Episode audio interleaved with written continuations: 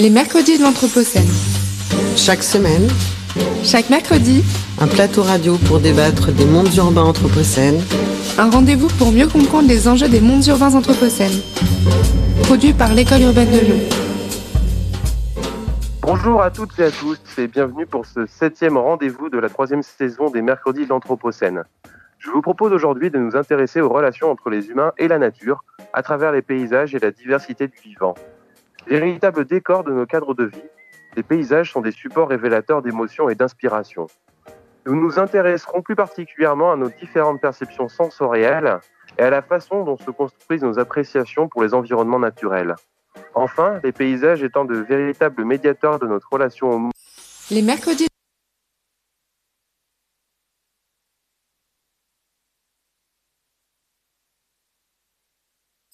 Les mercredis de l'Anthropocène.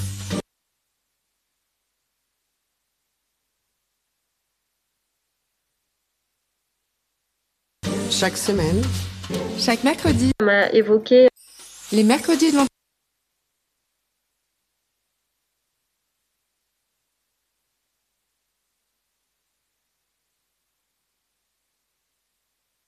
Les mercredis de l'Anthropocène.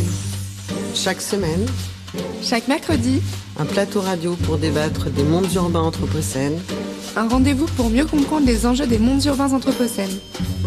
Produit par l'École urbaine de Lyon. Bonjour à toutes et à tous et bienvenue pour ce septième rendez-vous de la troisième saison des mercredis de l'Anthropocène. Je vous propose aujourd'hui de nous intéresser aux relations entre les humains et la nature à travers les paysages et la diversité du vivant. Véritable décor de nos cadres de vie, les paysages sont des supports révélateurs d'émotions et d'inspiration. Nous nous intéresserons plus particulièrement à nos différentes perceptions sensorielles et à la façon dont se construisent nos appréciations pour les environnements naturels. Enfin, les paysages étant de véritables médiateurs de notre relation au monde et de nos interactions avec les autres formes de vie, pourrons nous demander en quoi ils peuvent être un outil important pour répondre aux enjeux environnementaux qu'affrontent nos sociétés à l'époque de l'Anthropocène. Je vous propose pour ce faire un double regard entre sciences biologiques et sociales et d'accueillir avec grand plaisir, d'une part, Marie-Lise Cotet, géographe chargée de recherche au CNRS et membre du laboratoire Environnement, Ville et Société. Elle est une spécialiste de la compréhension des perceptions et représentations des paysages. bonjour. Donc Marie-Lise, vous- bonjour Marie-Lise, donc vous travaillez plus spécifiquement sur les cours d'eau et être impliquée donc dans des projets de restauration écologique, si je ne dis pas de bêtises. Souhaitez-vous compléter ce CV Euh, oui, enfin peut-être plus euh, la part de mon implication. En fait, j'assure surtout un, un suivi, euh, voilà, des, des perceptions et des représentations des acteurs pour essayer, euh, voilà, de, comprendre euh, l'émergence des projets de restauration, leur conception et éventuellement leur évaluation euh, en fin de projet. Très bien, je vous remercie. Et donc j'accueille aussi également une deuxième intervenante, Anne-Sophie Tribault, docteur en écologie et auteure d'une thèse sur l'esthétique et la biodiversité des écosystèmes sous-marins. Elle est quant à elle plus spécialiste de la compréhension des liens entre la biodiversité, les usages et la perception esthétique. Bonjour Anne-Sophie. Bonjour. Alors Anne-Sophie, je vais me permettre euh, de vous poser la première question. Marie-Lise Côté s'était déjà prêtée à un premier exercice hein, dans l'interview publiée sur E E89.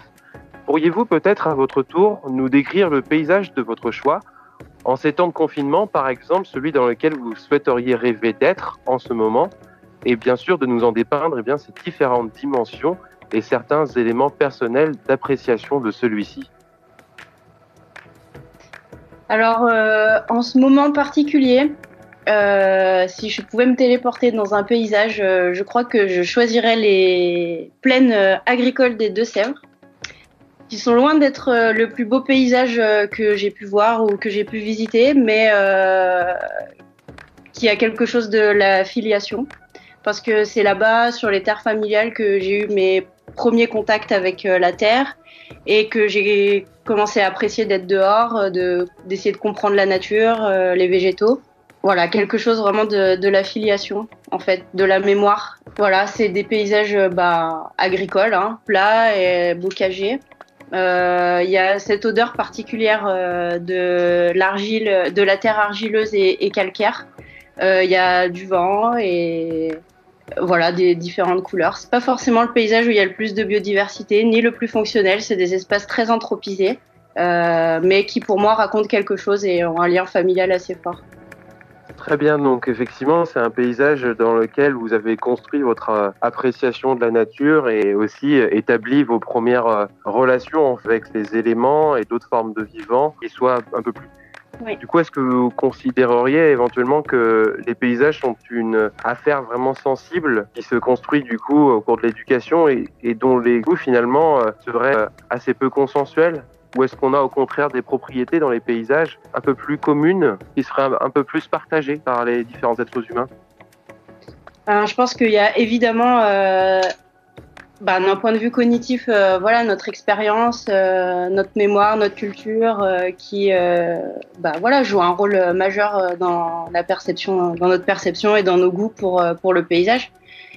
Et peut-être à cela, il y a aussi des par certaines facettes du paysage qui sont euh, partagées de manière un peu plus universelle, mais ça se limite pas au paysage, ça se limite, enfin ça se, ça a plutôt lien de, de, de ce qu'on trouve beau en général et de l'expérience esthétique en général, où il y a certaines choses qui sont partagées euh, de manière euh, beaucoup plus globale. Mais après, à savoir euh, quelle est la part de chacune dans notre expérience esthétique, c'est quand même très compliqué à évaluer. Marilys de Côté, euh, que vous pouvez nous expliquer un, peu plus finement euh, comment est-ce que se construisent finalement nos, appréciations individuelles pour les paysages? Il semblerait qu'il y ait plusieurs couches hein, qui se superposent les unes sur les autres et qui permettent de fonder des jugements. Je vous laisse la parole, vous pouvez nous, nous décrypter un peu la manière dont se construisent des yeux en passant par notre cerveau et notre éducation, euh, nos appréciations des paysages. C'est une vaste question. Euh, effectivement, en fait, il y a, plusieurs, euh, plusieurs couches. Euh, comme comme l'a déjà souligné Anne-Sophie, on a une couche individuelle et une couche collective. C'est-à-dire que ben, voilà, on a un rapport personnel au paysage qui est le fruit d'une interaction à la fois sensorielle, euh, je vois euh, ce qui m'entoure, j'entends ce qui m'entoure, euh, je, sens ce qui peut m'entourer aussi. et donc ça, cette, relation sensorielle va déjà permettre de tisser une première relation avec le paysage.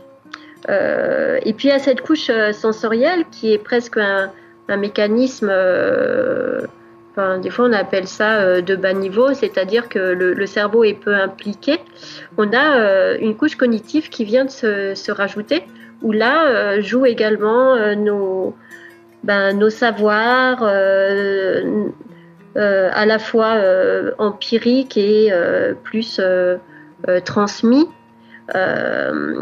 et puis, donc là, on est toujours dans une relation assez individuelle. Et puis, euh, à partir de là, viennent se surimposer euh, plus une dimension collective où euh, finalement, ben, on, est sur l'ordre de l'apprentissage et puis on a des, jugements qui sont influencés à la fois par l'éducation, l'influence de l'imaginaire aussi, pourquoi pas, avec ben, l'influence des médias, on le sait, de la publicité, de l'art. Et finalement, euh, ces couches à la fois individuelles et collectives, elles viennent influencer euh, tous les jugements que l'on peut porter sur un paysage. Du coup, Marie-Lise, euh, pour résumer, enfin, si j'ai bien compris, est-ce que selon toi, tu penses que la couche sensorielle, ce serait plutôt la couche de l'inné en quelque sorte, et la couche cognitive, ce serait plutôt la couche culturelle de l'expérience? La, la, couche sensorielle, elle, elle serait effectivement euh, très spontané. Enfin, on est vraiment dans euh, un, individu dans son environnement et on n'a pas besoin euh, d'avoir une, une expérience cognitive pour ressentir la relation au paysage. Et par contre, la couche cognitive, pour moi, elle peut être de deux natures. Elle est ou vraiment individuelle et voilà, on se forge son, sa propre expérience de cette relation, ou bien elle a une dimension collective et là, effectivement, elle résulte euh, d'un apprentissage, d'un enseignement transmis par les autres, euh, soit d'autres individus, soit euh, voilà, des médias, ouais, d'autres types de, de, relations. Quoi. Mhm.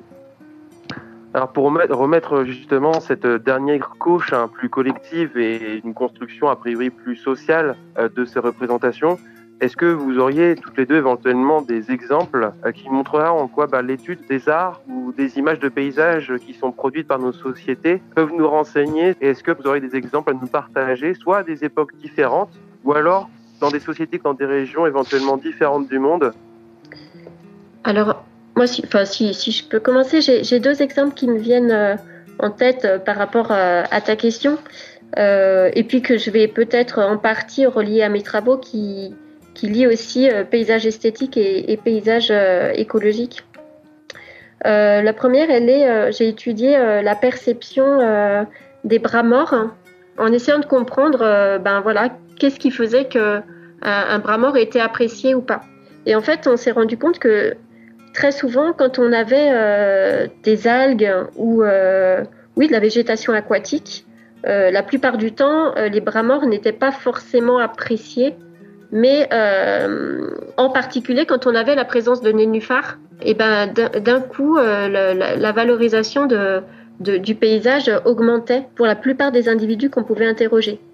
Donc ça, évidemment, on, peut. Enfin, moi, ça m'a évoqué l'influence peut-être de la peinture et de Monet, en particulier avec les nymphéas, où on se dit, ben voilà, qu'on a cette cet imaginaire euh, euh, d'un plan d'eau avec des nénuphars.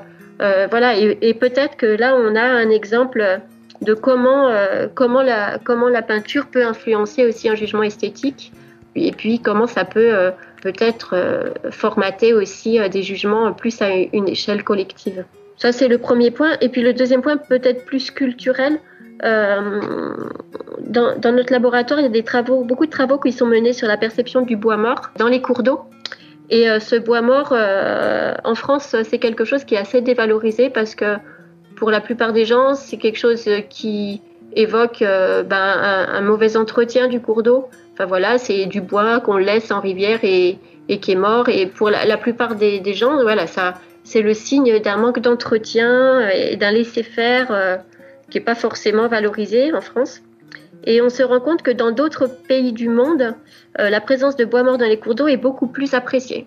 Ça peut être le cas euh, de l'Allemagne, ça peut être le cas des États-Unis, certains États des États-Unis, où là, pour le coup, quand on a du bois mort dans le cours d'eau, euh, ben, on, on, apprécie beaucoup plus fortement les paysages associés.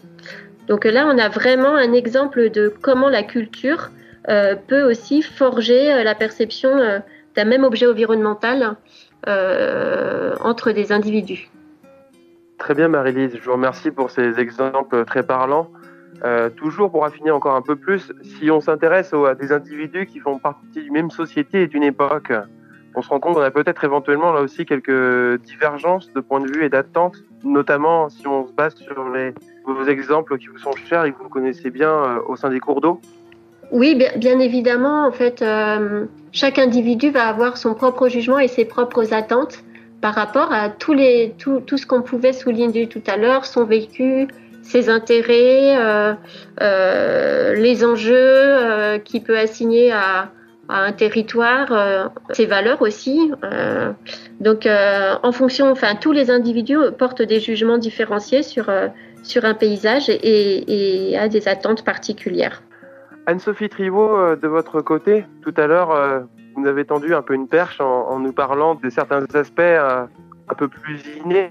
Je pense notamment à une étude qui m'a en tout cas énormément intéressé il y a quelques années et que j'avais pu lire sur la construction de l'architecture d'un arbre et le plaisir en fait esthétique qui pouvait être généré face à justement un arbre dans lequel on, avait des branches qui pouvaient être déjà de très belles dimensions, de très belles charpentières, bien espacées entre elles et où les auteurs finalement viennent nous montrer, en tout cas formuler l'hypothèse que euh, une organisation en paysage et en tout cas à l'échelle d'un arbre pouvait stimuler certaines zones de notre cerveau qui nous renvoyaient finalement à notre condition un peu plus euh, entre guillemets primitive, hein, mais euh, d'animal en tout cas qui nous déplaçait ben, en forêt avec l'usage de nos quatre membres et que l'on voyait donc dans cet arbre, eh ben, a priori, bien un, un, arbre plutôt pratique dans lequel on pouvait se pouvoir avec aisance.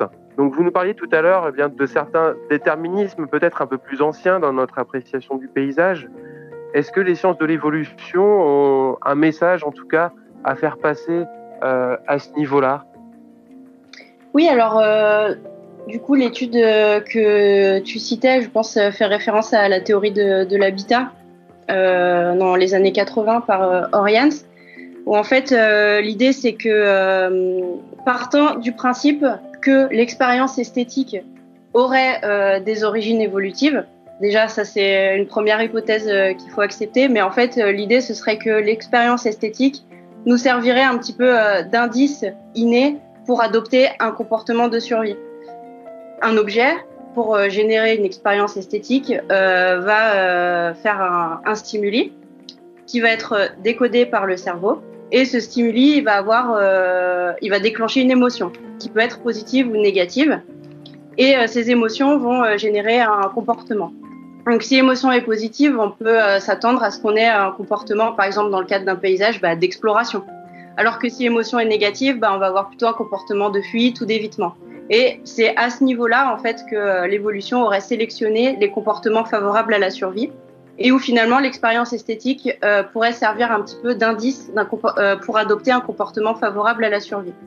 Donc une fois que ça euh, est établi, effectivement, ils se sont dit que puisque euh, nos lointains ancêtres avaient évolué euh, dans un paysage de savane, bah, finalement, il devrait rester une trace de ça quelque part dans nos préférences esthétiques, parce qu'elles seraient jugées comme favorables à la survie. Donc ils ont comparé effectivement différentes formes d'arbres et ils ont vu qu'effectivement les formes typiques de, de, ceux de la savane étaient généralement préférées. C'est euh, voilà une hypothèse entièrement évolutionniste. Euh, maintenant, euh, ça mériterait d'être mesuré à échelle plus universelle parce que c'est quand même, ils ont quand même pas testé ça sur toutes les cultures et toutes les populations. Mais voilà, c'est un point de vue intéressant. Il peut y avoir de ça.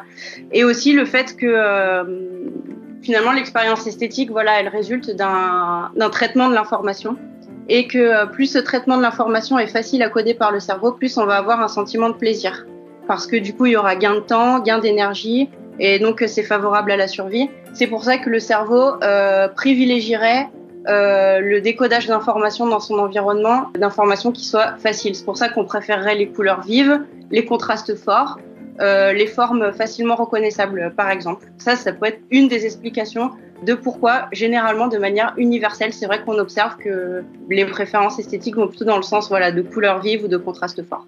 Après, il y a, par exemple, pour les mammifères, euh, par exemple, on a plus d'empathie pour les animaux qui ont des traits juvéniles. Ça, c'est quelque chose qui pourrait avoir des origines évolutives aussi, parce que ça suscite en fait notre envie de, protéger notre propre progéniture. Et en fait, comme on est une espèce extrêmement sociale, bah, en fait, ça s'étend même aux autres espèces. Le fait aussi qu'il y ait des préférences chez les animaux pour euh, les animaux qui nous sont plus proches phylogénétiquement. Ça, ça peut avoir des origines évolutives aussi.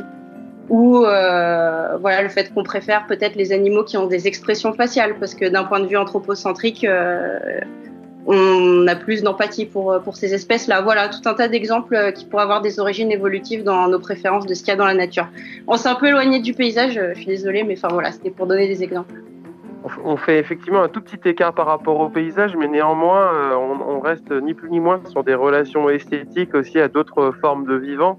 J'entends dire que vous travaillez euh, notamment sur les peluches. Et euh, en quoi est-ce que du coup étudier les peluches va nous permettre justement de mieux comprendre ces préférences esthétiques oui, alors euh, avec l'université de Montpellier, on a commencé un projet pour essayer de comprendre quels sont les, traits morphophysiologiques des ours en peluche qui font qu'ils sont plus ou moins attractifs. C'est un intérêt surtout en, psychologie parce que l'ours en peluche, enfin la peluche, c'est un objet transitionnel pour l'enfant,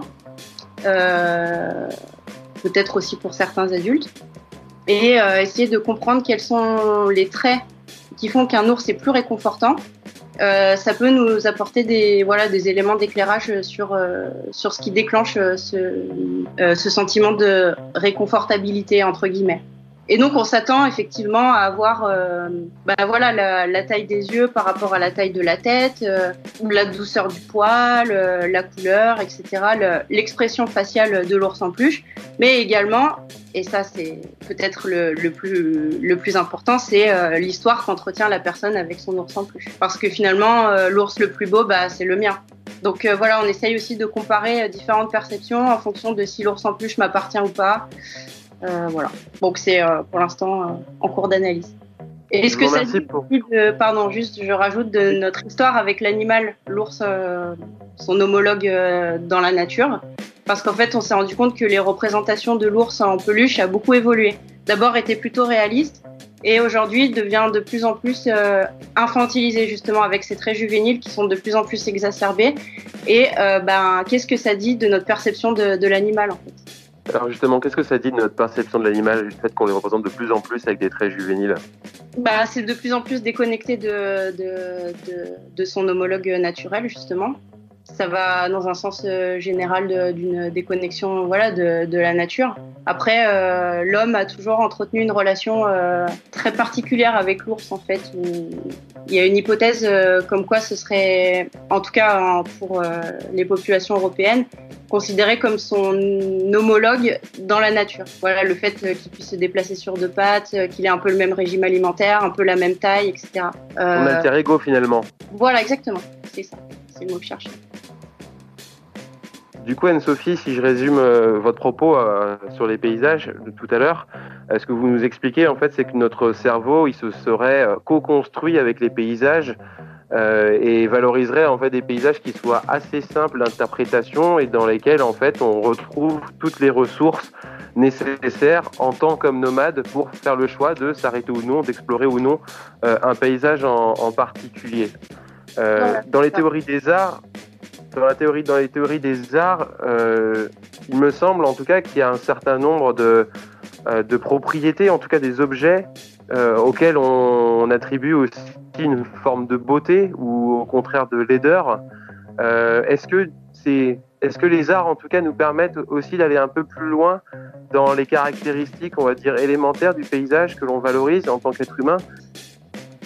L'esthétique, en tout cas, en tant que discipline philosophique euh, qui essaye euh, d'expliquer ce qu'est la beauté euh, dans l'art, a eu l'intérêt de classifier certains types de paysages et différents types de beauté. C'est vrai que, comme tu le disais, il y a la beauté qui répond à un certain nombre de canons.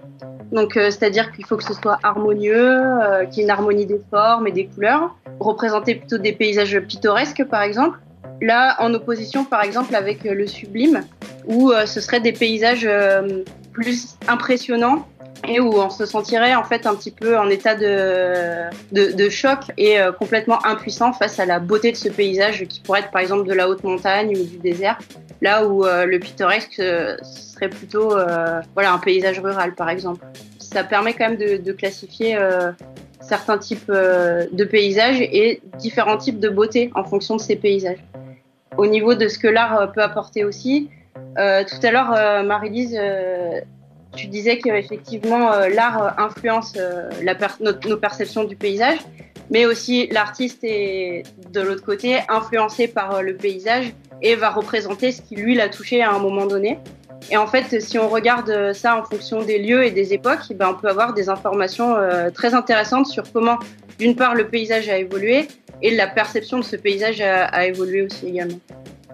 Marie-Lise, auriez-vous quelque chose à ajouter pour poursuivre cette discussion euh, dans ces thématiques?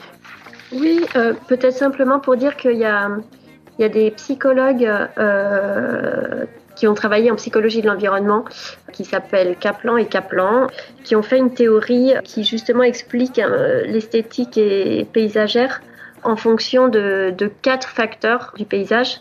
Alors en, réfléchissant, j'arrive à m'en rappeler que de trois, donc il faudra que j'aille euh, chercher euh, euh, la quatrième, mais parmi ces critères, il y a la complexité paysagère, la lisibilité du paysage, son caractère mystérieux, ça c'est le troisième. Et alors, quatrième, je suis désolée, là je n'arrive pas à m'en rappeler.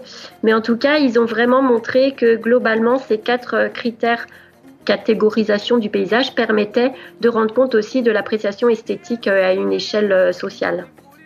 Très bien, merci beaucoup Marie-Lise. Si, on pouvait poursuivre un tout petit peu hein, dans, dans, ces théories euh, de psychologie et notamment avec le, le couple Kaplan, pouvez-vous nous parler peut-être un peu plus de ce que peut procurer le, le paysage en termes de bien-être et quelles ont un peu été les théories qui ont été formulées en ce sens?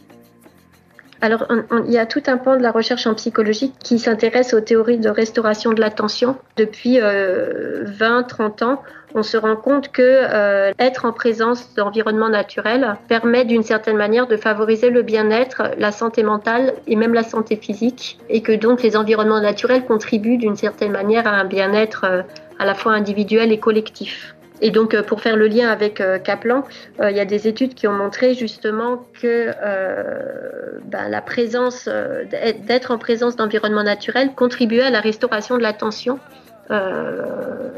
et permettait justement de recouvrer toutes ces capacités attentionnelles.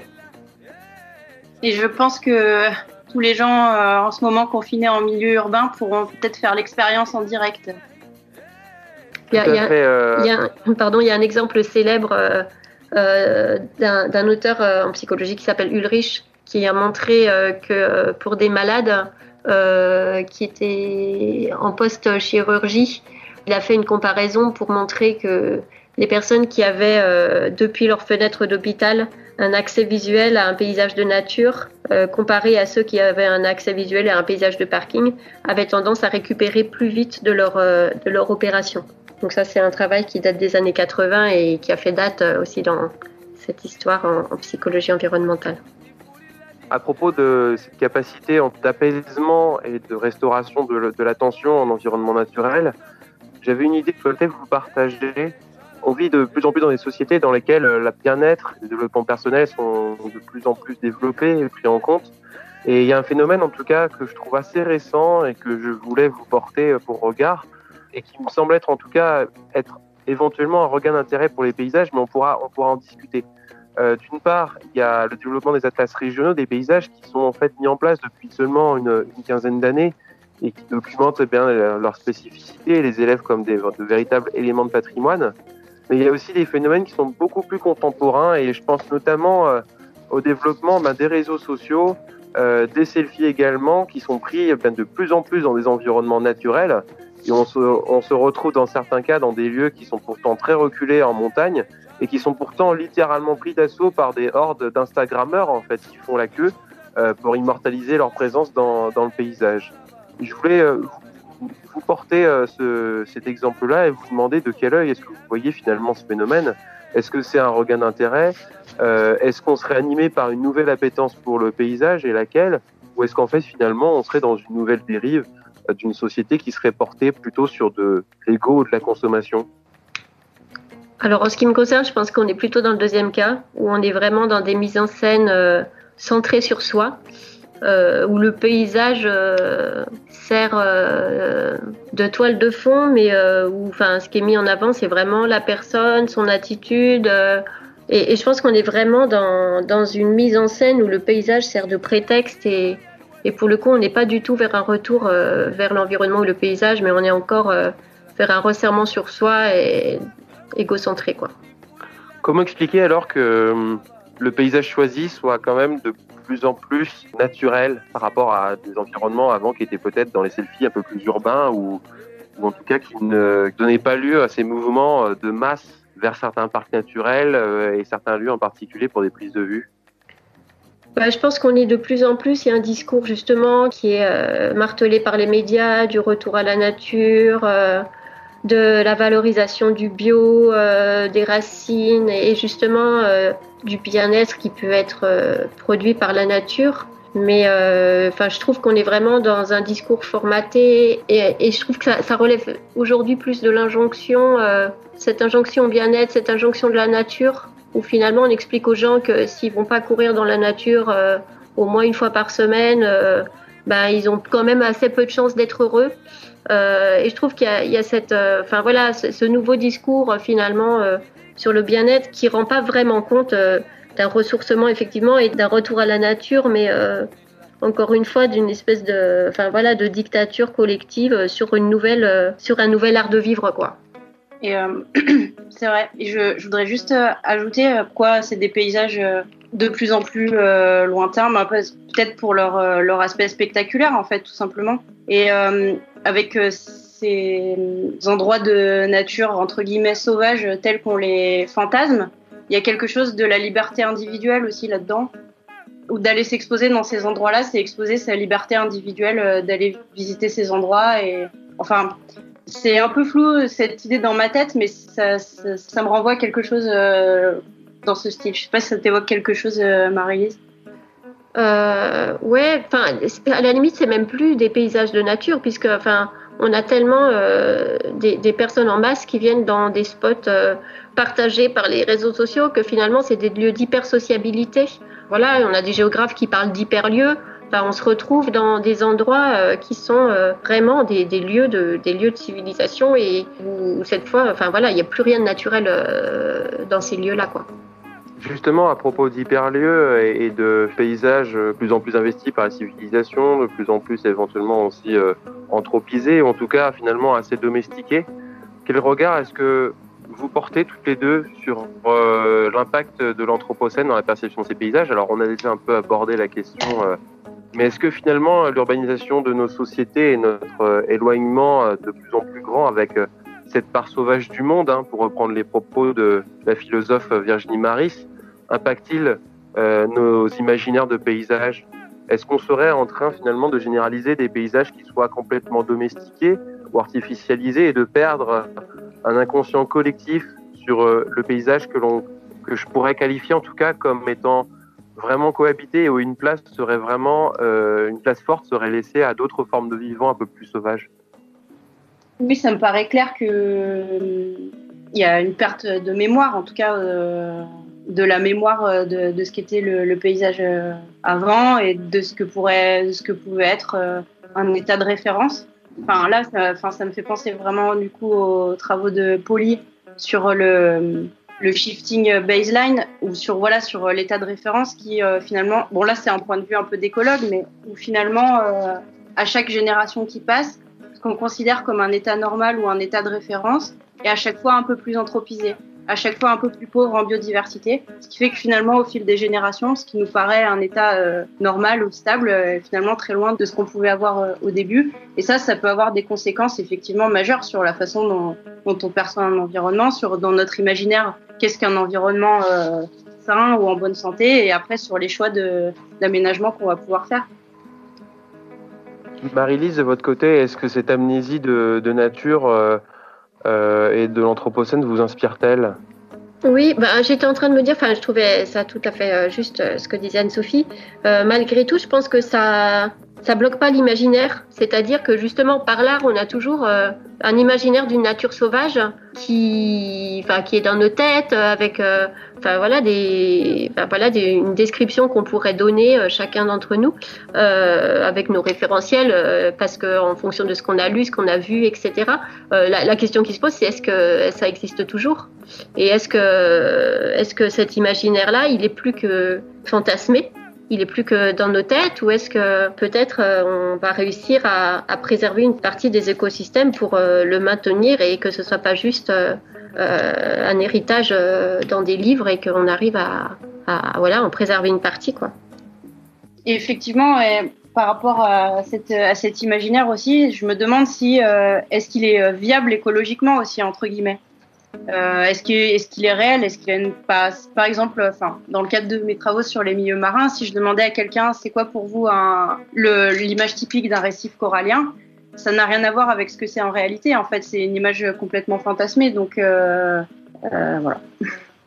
Justement, Anne-Sophie, dans vos études sur les paysages un peu plus sous-marins, est-ce qu'il n'y a pas aussi parfois de grand décalage entre, d'une part, les attentes des personnes qui pratiquent ces environnements-là, qui souhaiteraient voir en tout cas un paysage formaté euh, comme étant pour eux sauvage, naturel, avec beaucoup de biodiversité. Est-ce qu'il n'y a pas un décalage entre cette conception-là euh, des communautés écologiques et des groupes d'espèces et puis, eh bien, ce qui finalement euh, serait le plus utile entre guillemets pour la nature, c'est-à-dire pourrait avoir un fonctionnement des, écosystèmes qui soit avec des fonctions mieux assurées. Oui, bah, tout à fait, mais c'est aussi valable pour les milieux terrestres. Hein. Je dirais même encore plus parce que le milieu marin, c'est particulier. On ne sait même pas si on peut réellement parler de paysage sous-marin. C'est pas un milieu dans lequel on évolue, donc euh, c'est un peu compliqué. Mais évidemment que il y a des divergences entre attentes esthétiques et attentes écologiques. En fait, c'est beaucoup l'affaire de cas particuliers à chaque fois hein, où effectivement le cognitif va jouer un, un, rôle majeur. Et moi, la question que je me pose dans ces cas-là, c'est qu'est-ce qu'on qu'est-ce qu'on en fait de ça Comment, quel choix on fait Qu'est-ce qu'on privilégie entre quel compromis on peut trouver entre les attentes euh, écologiques et les préférences esthétiques. Euh, voilà, justement, bon, Marie-Lise, je pense que tu auras plein de choses à dire sur la gestion intégrée, justement, et sur euh, comment on résout le problème. Ça, c'est une première option qui est la gestion intégrée. Et j'avais aussi réfléchi pas mal à l'effet que pouvait avoir la sensibilisation sur des paysages déjà existants qu'on prévoit pas forcément d'aménager, qui ont un rôle écologique majeur, mais qui sont dépréciés, par exemple des zones humides. Euh, bah, qu'est-ce qu'on en fait? Est-ce qu'on essaie de faire de la sensibilisation euh, pour euh, essayer de, de sublimer ces paysages par leur rôle écologique justement? Parce que en art, en tout cas, on sait que le fait d'avoir des connaissances sur un sujet va nous permettre d'apprécier une œuvre. Est-ce qu'on pourrait pas faire la même chose sur ce genre de paysage? Alors, ça pose quand même des problèmes éthiques parce que ça veut dire qu'on essaierait de faire coller les préférences des gens à ce que nous, écologues, on attend. Donc, c'est quand même un peu compliqué à, à gérer et c'est des vraies questions que, que je me pose à l'heure actuelle. Ce serait pour vous, en tout cas, Anne-Sophie, euh, l'une des façons de réfléchir dans nos sociétés sur euh, la façon dont on peut résoudre un certain nombre de problématiques de l'Anthropocène euh, et de résoudre en tout cas une tension qui peut y avoir entre des enjeux environnementaux et des enjeux plus sociétaux. Bah, c'est une piste qui pourrait être creusée, mais maintenant, voilà, ça soulève les problèmes éthiques que j'ai cités et qui nécessitent quand même d'être réfléchis. Quoi. De votre côté, euh, Marie-Lise donc vous vous impliquez euh, beaucoup dans des projets qui peuvent être qualifiés de recherche-action euh, lorsque vous travaillez sur les cours d'eau. Est-ce que vous pouvez justement nous parler un petit peu de la gestion intégrée de ces environnements et quelle est votre place finalement dans, ces projets et qu'est-ce que vous souhaitez comprendre? Alors déjà, je vais commencer par ma place. donc moi, j'ai un regard assez distancié. Hein. Je fais pas vraiment de la recherche-action. C'est-à-dire que j'ai une posture qui est plus d'observation et de suivi, et je ne m'implique pas dans la définition des objectifs et, euh, et je suis pas une partie prenante euh, euh, du projet. Voilà, donc je suis, je suis plus en observatrice. Euh, donc voilà, comme ça ça, ça, ça, ça, précise un petit peu mon rôle là-dedans. Ce que montrent d'autres travaux, c'est qu'effectivement, quand on travaille sur un cours d'eau, et en particulier sur un projet de restauration de cours d'eau. Ce cours d'eau, il, traverse un territoire.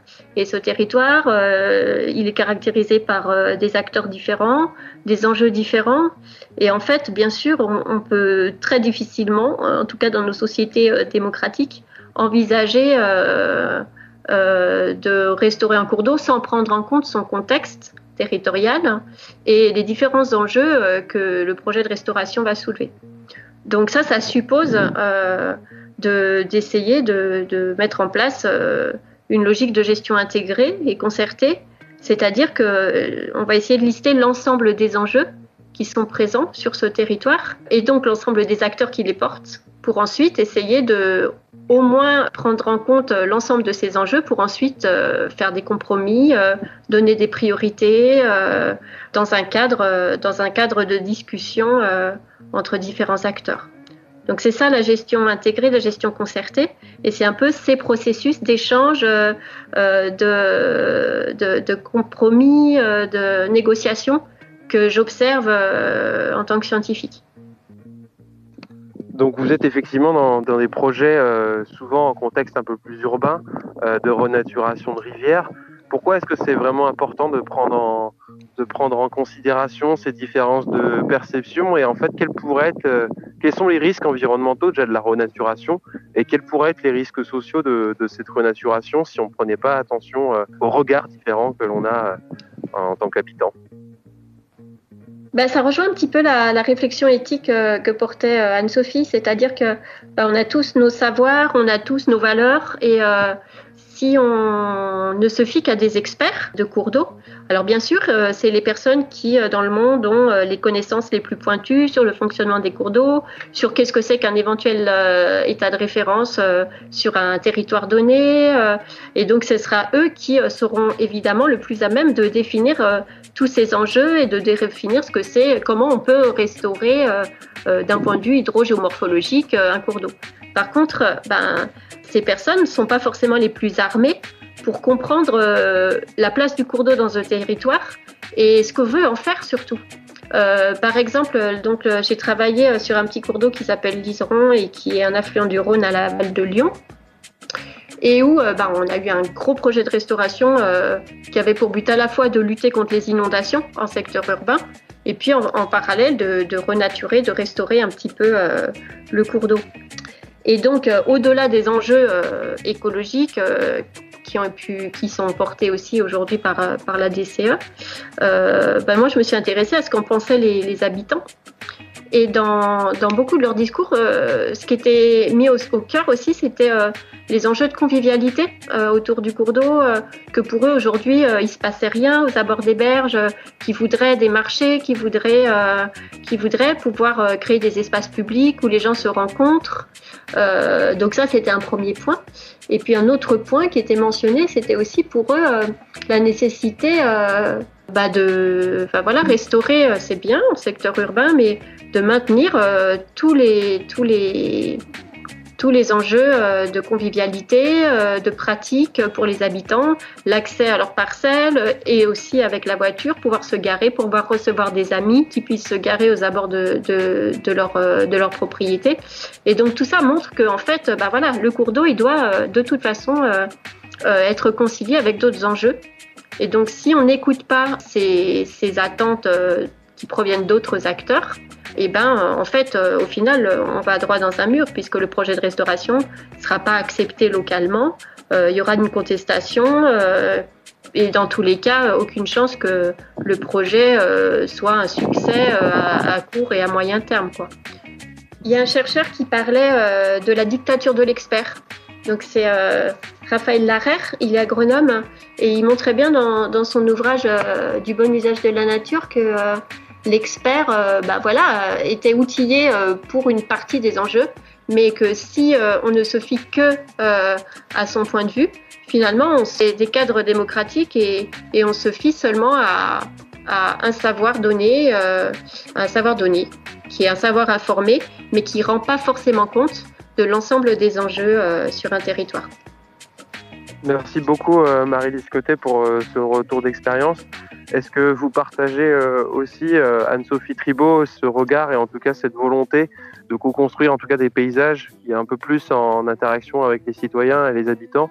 Est-ce que ce serait là, à votre avis, un, risque euh, du point de vue de l'écologue ou au contraire une opportunité justement pour y mettre en œuvre eh bien, les actions de médiation participative dont vous nous y parlé tout à l'heure?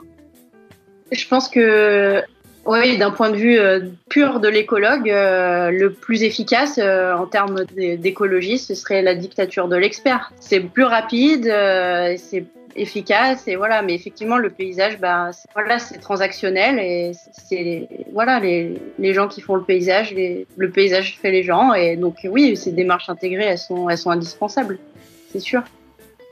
Envisager d'incorporer un peu plus justement de médiation. Bah oui, tout à fait, oui. Ça me paraît indispensable, oui. Mais euh, d'autant plus difficile. Enfin, moi, je voilà, j'ai un background de biologiste, écologue, et euh, j'ai conscience à quel point c'est compliqué d'accepter et de mettre en place euh, ce, genre de choses et de sortir aussi des sciences dites plus dures pour aller aussi vers l'intégration des sciences humaines. Déjà, ça, c'est un pas, mais ça, ça prend du temps et c'est plus compliqué, mais ça me paraît effectivement indispensable. Mais euh, d'où l'importance euh, des, des, des, démarches participatives, où justement on met ensemble des experts, euh, des, des non-experts, ils dialoguent entre eux, ils se parlent.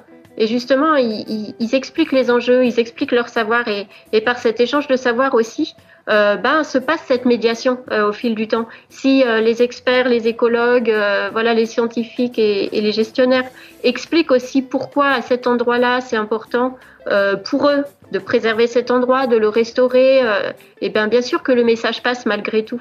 Et euh, au fil du temps se forge une espèce de, de fond commun, euh, de savoir partagé. Et c'est ça qui est en jeu en fait quand on parle de démarche participative, c'est essayer de mêler les savoirs de manière, à ce que les décisions qui soient prises puissent aussi rendre compte d'une multitude de points de vue. Donc oui, Marie-Lise, vous soulignez la capacité en fait pour chacun des acteurs à déjà à, pouvoir s'acculturer et avoir une curiosité vers d'autres disciplines. Mais aussi en même temps bien la nécessité de chaque acteur ben, de faire un effort pour mieux communiquer et transmettre aussi à d'autres acteurs qui seraient un peu plus curieux sur ces démarches. Ce serait en fait un des pieds de la transdisciplinarité qui pourrait nous amener sur des projets un peu plus équilibrés d'un point de vue sociaux et environnementaux. Ben, pour moi, c'est la clé. En fait, le, le monde est complexe. Euh, par définition, on n'a pas les écosystèmes d'un côté et les sociétés de l'autre. Elles sont mêlées. Euh, donc, on ne peut pas faire l'action publique autrement que de penser cette complexité et, penser ensemble les enjeux sociaux et, environnementaux. Comment euh, J'avais une petite question sur ces projets de gestion intégrée. Est-ce que finalement ça ne réunit pas aussi parfois les personnes qui sont déjà sensibilisées ou euh, qui ont déjà un intérêt euh, à, défendre aussi euh, autour d'un projet d'aménagement ou d'un paysage. Et si oui, comment on fait pour essayer d'inclure justement le plus de gens possible? Bah, après, il y a toujours des écueils hein, et des biais euh, dans les démarches qui sont entreprises. J'ai envie de dire, euh, tout dépend des ressources et des moyens. Évidemment, si on est obligé de faire de la participation avec des bouts de chandelle, euh, c'est pas possible. Il faut du temps et, il faut des ressources humaines et financières euh, pour pouvoir impliquer les gens, leur donner des, moyens, essayer de, rendre aussi cette démarche intéressante pour tout le monde.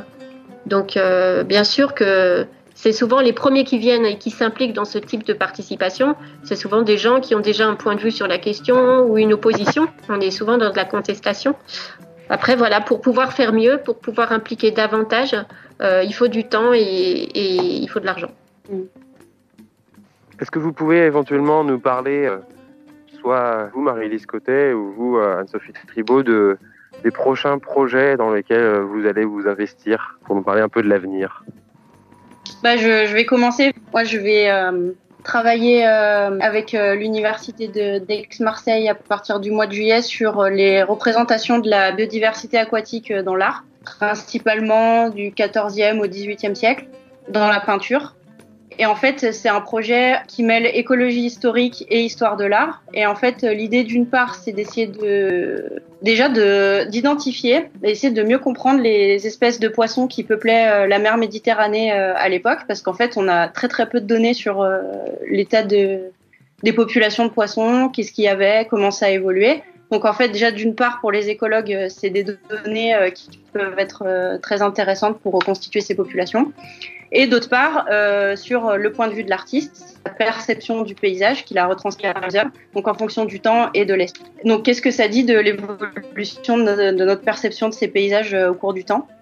Euh, et de cette biodiversité aquatique là en l'occurrence.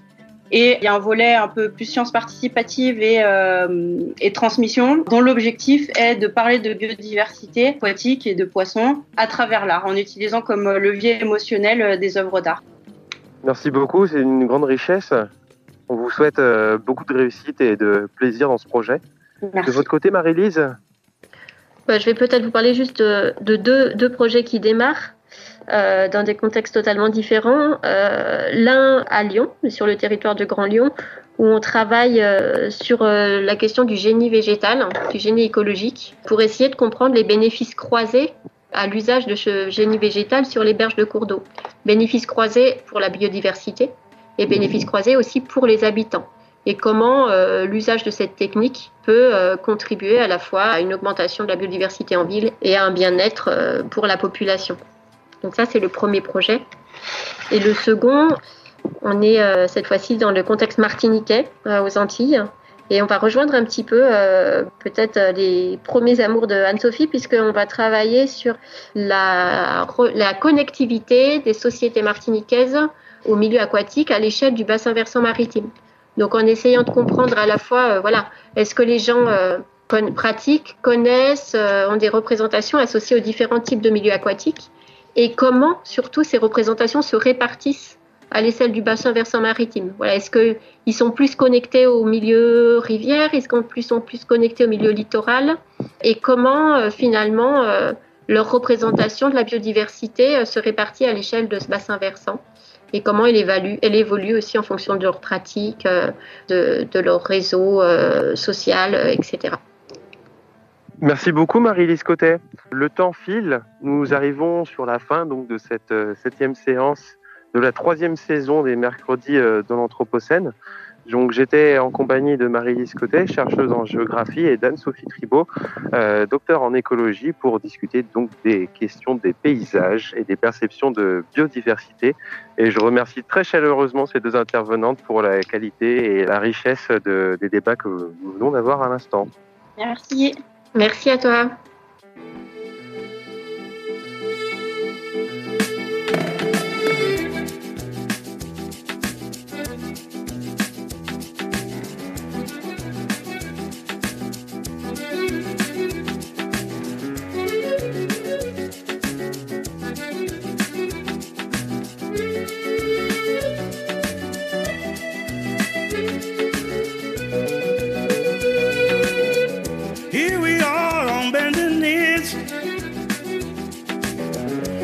Praises to the Almighty.